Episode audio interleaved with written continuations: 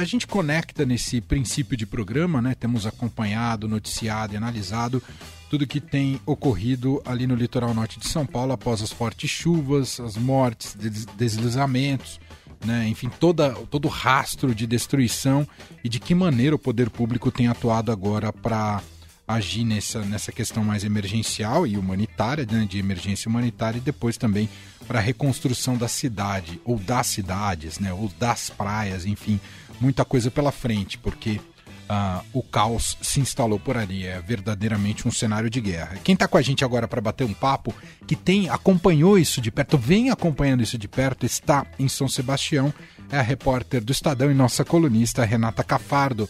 Oi, Renata, tudo bem? Seja bem-vinda. Oi, Emanuel, Leandro. Oi, Rê. Tudo bom? Boa tarde. Rê, antes da gente falar um pouco da situação aí no litoral norte, daquilo que você viu e acompanhou, você foi ali até a Barra do Saí e pode dar mais detalhes para a gente. Mas antes, como a gente está muito preocupado com você também, queria que você relatasse o que ocorreu ontem, né, quando a equipe de reportagem do Estadão foi agredida e você estava nessa equipe de reportagem, você, o fotógrafo do Estadão. O que, que aconteceu exatamente com vocês, Rei? O que, que aconteceu? Ah, Manuel, como você disse, a gente estava tentando ir para Barra do Saí, conseguimos depois no fim do dia chegar, então a gente estava no trajeto aqui de São Sebastião é, para o Saí, que é o trajeto pela Rio Santos, e no meio disso tem Maresias, tem outras praias. E em Maresias foi onde a gente notou um condomínio, desses condomínios de luxo, é, que tem lá, para quem conhece, tem vários condomínios assim, na, na, é praticamente na beira da rodovia, mas assim, de frente para a praia também, né? todos eles, e um deles estava completamente alagado. A gente tinha ido num, num ao lado, e até a pessoa dono da casa falou: não, vai nesse do lado, que todos os carros foram perdidos, ali você vai ver uma situação mais caótica. A gente foi nesse condomínio ao lado, ele estava mesmo completamente alagado, os portões todos abertos, é, do condomínio, né? E o, o fotógrafo Thiago Queiroz, que estava comigo, conversou ali com os funcionários que estavam ali na frente, drenando a água para sair do condomínio, perguntou se podia tirar umas fotos, eles autorizaram, vieram os outros, os outros moradores, eu conversei com esses moradores, é, me deram entrevista, deram nome, tudo disseram que a gente podia entrar. E comecei, eu não entrei, para falar a verdade, o, o Thiago entrou, eu fiquei, continuei na calçada e o Thiago foi fazendo algumas fotos ali é, na beira ali das, da, da, da, rua, né, da rua do condomínio, né, uma rua que entra no condomínio. Foi que eu, eu tava ali parada quando de repente veio um grupo lá de dentro gritando comigo: quem é você? De onde você é? É uma mulher, inicialmente, com outros homens junto. E eu falei: sou do Estadão, jornalista. Então, sai daqui agora! Não deixou nem explicar o que eu estava fazendo lá. Sai daqui! E começou a xingar, chamando a gente de comunista, de esquerdista, de outros milhares de palavrões que eu não vou pronunciar aqui na rádio. Me empurrando da calçada, me tirando inclusive da calçada, né, que era uma via pública, é, fazendo várias ofensas ao jornal, ao jornalismo, a mim pessoalmente. E eu, nesse momento, não vi que o Thiago passou por mim, porque eles já tinham feito o mesmo com o Thiago lá dentro, ele passou por mim, eu comecei a procurar o Thiago. Quando eu vejo, ele já está na rua, cercado por esse grupo, por parte desse grupo, que estava peitando ele, já assim, parecia, sabe, um de uma briga de rua? Um peita aqui, o outro separa, puxando a câmera dele, obrigando ele a apagar as fotos que ele tinha feito, fotos, veja, fotos de uma rua alagada. Eram essas fotos, a gente até publicou na matéria que a gente pôs no Estadão a foto que ele tinha feito. Ele disse que apagou, apagou ali da, da câmera, mas conseguiu guardar o card, né, no, que, é um, que é o backup ali da, da câmera. E chegou a apagar para que, que eles se acalmassem. É, e eu comecei a ver essa situação e comecei a filmar. Na verdade, eu disse que estava filmando, mas depois percebi que não filmou. Sabe quando você aperta o botãozinho de filmar? Eu tava tão nervosa e não consegui e não filma. Você pensa uhum. que começou a filmar e não tá filmando? Bom, mas o fato é que eu falei, eu estou filmando, vocês estão agredindo jornalistas. Aí veio um outro, esse que já tinha me xingado bastante ali na porta, veio para cima de mim e falou: "Vou pegar seu celular". Esse último segundo que ele tenta pegar meu celular, eu até filmei ele vem com a mão assim por cima do meu celular, aí eu apertei de novo, eu acho, sabe, aquela coisa, você tenta filmar muito nervosa, né? E ele vem tentar pegar meu celular, eu consegui desviar e ele me empurrou para cima de uma de uma, uma poça, um alagamento enorme, eu caí, me molhei inteira. Eu tava de galocha, entrou água até na minha galocha para ver como eu caí, assim, sabe? Eu tava protegida para chuva e mesmo assim entrou água dentro, molhou todas as minhas meias, todo, toda toda a minha roupa, que eu tinha que trabalhar ao longo do dia, continuei trabalhando mais 10 horas depois daquilo. E, e aí, como ele me agrediu, chamou a atenção das pessoas na rua. Começaram, que é isso, vai estar tá batendo em mulher, não sei o quê. Algumas pessoas estavam passando, separaram, tiraram ele de perto de mim. É, e o Tiago começou a fotografá-los, conseguiu nessa hora, então, como vieram essas pessoas nos, nos ajudar, fotografou eles, são essas fotos que estão na matéria hoje do Sadão. É, no online desde ontem, as fotos deles, que a gente não sabe os nomes. É, o condomínio chama Vila de Anomã, é, esse é o nome do condomínio, são moradores desses condomínios, pelo que a gente sabe, um condomínio com casas avaliadas em mais de 3 milhões de reais, tem, são ali 30 casas com, com piscina privativa e tem é, esse é um grupo de amigos ali que parece que tem pelo que a gente já apurou que tem casa que tem casa ali juntos. E depois que a gente que, que aconteceu isso a gente até começou a fotografar eles ficaram provavelmente com um pouco de medo saíram a gente entrou no carro e fugiu com medo também sabe? Foi embora não sabia o que eles iam mais fazer. Sim. e fomos em direção ao sair é, para continuar nossa reportagem continuar nossa cobertura. Muito difícil muito triste é, exaustiva e triste né ao mesmo tempo mas necessária, e continuamos trabalhando, trabalhando só voltamos à noite para casa, é, depois ainda de viver essa situação é, horrível de agressão, de desrespeito ao trabalho do jornalista, e, e completa, completa incompreensão, né? A gente não consegue entender o que faz uma pessoa é, sair agredindo jornalistas, sequer é, por serem jornalistas, entendeu? Essa, parecia ser essa a razão. É, o né? pior nessa história, Rui, é que não é que você estava dentro de um contexto, como a gente viu, e infelizmente a gente lamenta também, ocorrerem manifestações políticas ou de cobertura eleitoral, não tinha nada, não era nada relacionado a isso. Quando eu vi ontem a notícia que vocês tinham sido agredidos, eu falei, meio uma cobertura em que a gente está mostrando né, o, o tamanho, a tragédia, a tragédia, o desastre, né? É, proteger, de alguma maneira tentando jogar holofotes, né? para aqueles que estão marginalizados, estão sofrendo né, e, e, e para cobrar do poder público uma ação. Então, o papel da imprensa é fundamental nesse momento. Eu falei, ser agredido num contexto como esse? Eu falei, o Brasil está muito doente, Renata. É, pois é, tem, é, eu estou desde ontem me perguntando assim, como pode, né? O que, o que desencadeia? Eles é, deram como justificativa naquele momento que a gente teria invadido o condomínio deles, o que não é verdade as pessoas que estavam ali na frente tinham nos autorizado a entrar e, e mesmo que tivesse havido uma invasão para fotografar uma, né, algo é, que, era simples, ninguém estava invadindo a casa de ninguém, fotografar a rua do condomínio, mesmo que houvesse, não tem justificativa alguma para para nenhuma é, um ato dessa, dessa natureza, né, uma violência dessa natureza. As pessoas pareciam estar fora de si, assim, sabe? Que vier, o cara veio para cima de mim como se eu tivesse é, é, eu, não, eu, não, sei, é, é, é, difícil de explicar até como é que uma pessoa parte para cima da outra, começa a xingar a outra sem sequer ouvir uma palavra, sem saber da, da boca da outra, entendeu? Exato. Ele estava xingando uma pessoa pelo, pelo, pelo que a gente representa, pela, por odiar a imprensa, né? É, é isso que ele estava fazendo, não é, não é o que eu fiz ou o que o Thiago fez, é, é um, um preconceito, né? Um preconceito que ele já tem com relação à imprensa, que é é muito triste, é revoltante. A gente tem que mudar nesse país e é por isso que eu estou falando com vocês agora, falando em emissoras de TV, em rádios, em, né, dando entrevista para outros colegas que querem falar desse assunto, porque a gente precisa denunciar. Isso não pode ser naturalizado, como se fosse normal xingar e agredir a imprensa. Né? É isso. Não, isso não pode. A gente tem visto isso nos últimos anos do Brasil, até insuflado por autoridades, pelo, próximo, pelo próprio presidente e ex-presidente da República. a gente não pode ficar calado e achar que isso é normal, porque não é. Né? Não, não, é. é. Gente, o, o, jornalista, tá, a gente estava lá, inclusive, para ajudar, inclusive essas pessoas, né? A cobrar das autoridades, cobrar das autoridades o porquê do, do condomínio dele estar alagado, eles tinham perdido todos os carros, talvez, desculpa, talvez eles estivessem preocupados em desvalorizar a casa deles, né? De sair no jornal que a casa deles tinha sido alagada, não, não sei, tô aqui, né? Supondo uhum. o que pode ter causado tamanha ira, mas que não tem justificativa alguma, né? É.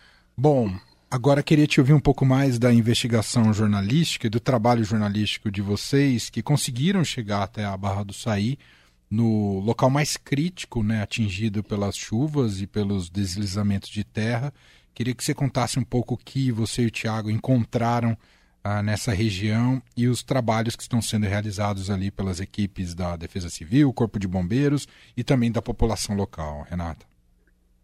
Primeiro de tudo é um trajeto muito complicado esse, né? De São Sebastião para lá, a gente quase não vê ninguém indo muito na estrada nesse momento, as pessoas estão todas tentando sair de lá e passamos por, por comboios, por, é, por um monte de interrupções. A Rio Santos está completamente destruída, é um cenário, assim, triste de ver. Eu sou frequentadora dessa área aqui, do litoral norte, é, assim, é, é são as praias que eu frequento, a Barra do Saí, a praia que eu mais fui na minha vida, assim, eu tenho uma relação muito, não tenho casa aqui, mas tenho uma ligação muito forte com essa com essa região. Então, para mim foi muito triste de ver o que está acontecendo. Assim, a gente vê são crateras enormes na Rio Santos em vários trechos. Eu contei mais de três trechos, eh, desculpa, mais de dez trechos de São Sebastião ao sair, que tem alguma inter, interrupção, ou é árvore caída, ou muita terra, ou buracos enormes, ou água caindo.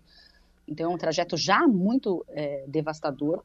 E aí chegando à Vila Saí, que é onde aconteceram a, maioria das mortes, e ainda tem muita gente é, soterrada, aí é muito desolador, né? A Vila Saí, para quem não conhece, é do lado da do lado de lá da praia, né? Então, indo pela Rio Santos, de um lado é a praia, a Barra do Saí, e do outro lado da rodovia é a Vila Saí, uma vila é, de moradores, de casas muito simples, que, que começou há mais de 20 anos. Ela era chamada Vila Baiana, até no começo, de tanto os nordestinos que, que, que migravam para lá para trabalhar nas casas das pessoas mais ricas que estão próximas da praia. Vieram para ser caseiros, para trabalhar em obras, e foram ficando e se acumulando, fizeram casas é, sim irregulares na, na, parte de alta do morro, mas começaram ali no pé do morro e foram subindo Hoje, pelo que a gente apurou, tem cerca de 500 famílias é, vivendo nessa área. Tem uma ONG que atua lá, tem escola, ela até é parcialmente ali urbanizada, porque tem ruas pavimentadas, não é que assim um morro cheio de, de rua de terra, não. Tá? As ruas são pavimentadas e mesmo assim houve toda essa desgraça. A gente acompanhou o trabalho da Defesa Civil, dos bombeiros, muitos voluntários, muito mais voluntários até do que Defesa Civil e bombeiros ontem, a gente via assim, a comunidade toda ajudando, ou pessoas que vieram de outros lugares, que estavam é, aqui passeando. Eu conversei com um músico que veio fazer shows no carnaval, não conseguiu fazer nenhum show e estava lá ajudando entre os voluntários. É, outros tantos, que bombeiros, civis e muito, muito, muito é, a comunidade, né? A comunidade toda ajudando pessoas que, inclusive, procurando os seus parentes e ajudando a tirar pedra, ajudando a tirar lama, desculpa, ajudando a, a, a, aos bombeiros a fazer todo aquele trabalho durante dois, três dias até encontrar seus parentes. Tinham duas pessoas que estavam com parentes desaparecidos naquela região, tem uma região específica ali é, do morro que, que, que tinham cerca de 20 casas que caíram. Uma delas me disseram que tinha sido alugada por uma família de São Paulo que tinha 30 pessoas, e as outras tantas eram de pessoas que, que já moravam ali no morro. E, e, é muito triste, né? Você ficar ali, você fica ali em cima daqueles escombros, o que eram as casas das pessoas, você olha pro chão, de repente você vê um pedacinho de violão, eu vi isso, é algo, não é um exemplo hipotético, não, de fato eu vi um pedacinho de um violão infantil, um cobertor infantil, uma mala de viagem, um eletrodoméstico, Tô com uma tosse intermitente aqui, não sei porquê. Então você vê, você vai vendo é, pedaços da vida daquelas pessoas ali embaixo ali dos seus pés, né? Porque a gente fica ali em cima daquilo tudo. E um detalhe, ali, mesmo a gente estando ali, o que poderia ser considerado uma invasão, né, da privacidade ou do sentimento daquelas pessoas, o, o, o, que a gente recebeu daquela comunidade foi o oposto do que a gente recebeu nesse condomínio de luxo, né? Ali sim eles poderiam talvez considerar que a imprensa estivesse invadindo, né, é, de alguma forma, de alguma forma a intimidade deles, mas não. Todos nos ajudaram, me deram a mão para passar, ofereciam água, ofereciam as marmitas que chegavam para eles, que estavam trabalhando, ofereciam para a imprensa, tratavam a imprensa com muito respeito. Assim, um contraste gigantesco de que quem está de verdade sofrendo com essa tragédia e o respeito que eles têm pela imprensa e o restante, né, que assim, teve ali a sua casa talvez invadida pela água, mas não chega nem perto do que aconteceu com essas pessoas e trata a imprensa dessa maneira. Bom, essa é Renata Cafardo, está com a gente ao vivo, diretamente de São Sebastião. Diga, Leandro. Não, só antes da gente encerrar, queria registrar aqui que muitos ouvintes, Renata, estão se solidarizando a você, o Thiago Queiroz. Eu aproveito para registrar a mensagem da Sabrina, moradora de Juqueí, e diz que está há quatro dias ao lado do marido na linha de frente de ajuda e relata aqui que não há nenhum plano para os 3 mil moradores e dos outros bairros que não têm para onde ir. Pessoas perderam tudo, não têm para onde voltar, e aí pergunta: cadê o plano de moradia? Onde serão acomodadas essas pessoas? É realmente um, uma, um, um questionamento importantíssimo nesse momento, né, Renata? Sim, houve é, é, no primeiro dia, no dia seguinte à tragédia, o presidente Lula veio aqui, o governador Tarcísio, e, ambos, junto com o prefeito, é, Felipe Augusto, aqui de São Sebastião, anunciaram que haveria construção de casas é, populares para essa, essas pessoas que estavam desabrigadas, mas ainda nada é, de concreto. Lula chegou a dizer para o prefeito: arruma um terreno que a gente comece imediatamente, mas ainda é, nada, obviamente, foi para frente. Não tem, não tem nem planos para tirar os turistas que estavam aqui no local, né? Ontem eu encontrei uma mulher, duas mulheres com, duas, com dois bebês de menos de um, dois anos subindo a serra a pé, a serra ali, aquela serrinha entre Maresias e Boiçucanga, tem uma serrinha pequena, subindo a pé para pegar um, porque o carro delas tinha sido totalmente destruído pela água, a casa que elas tinham alugado também, então elas deixaram tudo para trás, roupa, mala, carrinho de bebê, estavam subindo a pé para pegar um barco em Boiçucanga para Barra do Una e na Barra do Una pegar uma van para conseguir ir para São Paulo. Então, onde está né, as autoridades públicas para ajudar essas pessoas até a saírem, as pessoas que são turistas que precisavam sair da região? Né? Uhum. Muita gente perdeu os carros, não tinha como ir embora. Né? ou estava ilhada em alguns dos lugares. Juqueí, as pessoas estão ilhadas em Juqueí. É justamente o, é, o caminho entre Barra do Saí e Juqueí, tem a Praia Preta, ali desmoronou tudo. E ainda não dá para passar entre Barra do Saí e Juqueí. Então, as pessoas continuam ilhadas, Camburi, Camburizinho, muitas pessoas que ficaram no andar de cima da casa, não conseguiam ir embora, que o carro totalmente alagado. Não, não, não houve um plano né, para tirar essas pessoas daqui mesmo as que não perderam casa, ainda mais as que perderam casa, né? É, precisam de um plano de emergência urgente. E tá, eu tô aqui, tá tudo nublado, vai chover de novo hoje. É. Toda vez que começa a chover, é um dia, ontem a gente estava na Barra do Saí, começou a chover, um desespero, uma correria ali no morro, todo mundo com medo, ninguém tem coragem de dormir lá no morro mais, nenhum daqueles moradores, está todo mundo em casa. Ah, estou na casa da patroa do meu amigo, na casa da patroa, tá todo mundo, algumas das pessoas é, mais ricas que têm casas perto da praia abriram as casas para essas pessoas dormirem porque elas não têm onde dormir. Algumas nas escolas, né? Tem as escolas estão abertas também, mas não cabe a quantidade de gente. E, e ninguém tem coragem de dormir mais ali. Mas mesmo quem não está no morro, quem não está na Vila Saí, tem medo quando, quando o céu começa a escurecer. Uau.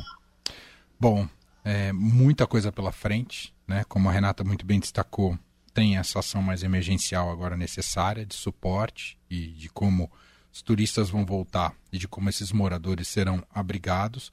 E tem o plano a longo prazo, que é preciso que sim as autoridades sentem juntas e pensem, é, porque esse modelo ruiu, ruiu literalmente. Esse modelo em que a ocupação é irregular dessas praias, é, em que essas pessoas foram empurradas para o morro e que são as, são as que trabalham nas casas dos patrões ah, precisa repensar, porque esse modelo não dá mais. Não tem um modelo, né? Não tem um projeto não tem. urbanístico para essa região, uma região tão bonita, né? Exato. É, assim, são praias sensacionais. Tem gente que sequer sabe as praias maravilhosas que a gente tem aqui em São Paulo, né? Nesse litoral norte. É. É, são comparáveis a qualquer praia do Nordeste, de qualquer lugar. São muito lindas.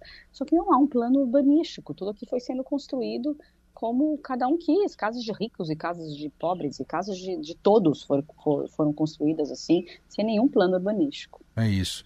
Eu fui, só para contar um exemplo pessoal, fui é, em janeiro eu passei uma semana em Ubatuba. Fazia muito tempo que eu não ia para Ubatuba. Muito tempo mesmo, assim, alguns anos, sei lá, oito, dez anos. E eu falei, uai, passa todo esse tempo, a sensação que eu tive que a infraestrutura da cidade não mudou nada, né? Como é que você vai para um lugar 10 anos depois uhum. e continua tudo rua de terra, sem saneamento básico, assim, é, e com uma especulação imobiliária fortíssima, né? Com condomínios ultra luxuosos. Você precisa, para chegar na praia, você precisa passar por condomínios luxuosos, né? Então você fala, tá Exatamente. tudo errado. Não é possível que precisa ser assim, né? Um lugar tão, um lugar tão bonito como a gente tem em São Paulo, essa união de Mata Atlântica com o mar, que eu acho que produz uma das praias mais bonitas que temos no Brasil. Exatamente. Mas que é um retrato puro da nossa desigualdade e falta de planejamento, né, Rê? Sim, sim, é muito triste ver essa região assim, muito, muito. A gente espera que isso tá alerte de alguma forma todos os governantes federal, estadual e municipal, que também é São Sebastião, para para que isso não se repita. Todo ano a gente vê se repetir em algum lugar, Sim, né? exato. Não Só muda o CEP, aqui é. em nenhum outro lugar do Brasil, né? É, só muda o CEP. É Petrópolis, é. Bahia, é São Paulo. Teve na Grande São Paulo ano passado, né? Que Uhum. foi Barueri. Não sei se é Sim. Barueri, mas, mas enfim, foi muito forte aqui em cidades da Grande São Paulo. É, chuva de verão produz catástrofe no Brasil todos os anos. E todos os anos a gente senta, conversa, fala de planejamento urbano, coloca prefeito, não sei o quê. E atitudes que de fato a longo prazo mudariam esse cenário não são tomadas. Bom, Sim. Dessa, dessa vez, né, só para completar, dessa vez atingiu a área em que milionários, pessoas riquíssimas têm Exato. casa, né? Quem sabe tem uma diferença e as coisas de fato é, andem, não só para eles, né? Não só para casas dos milionários que, que, que também ruíram, mas para casa, as casas de todos, né? Para o bem de todos. Perfeito. Renata Cafardo, repórter do Estadão, colunista aqui da Eldorado.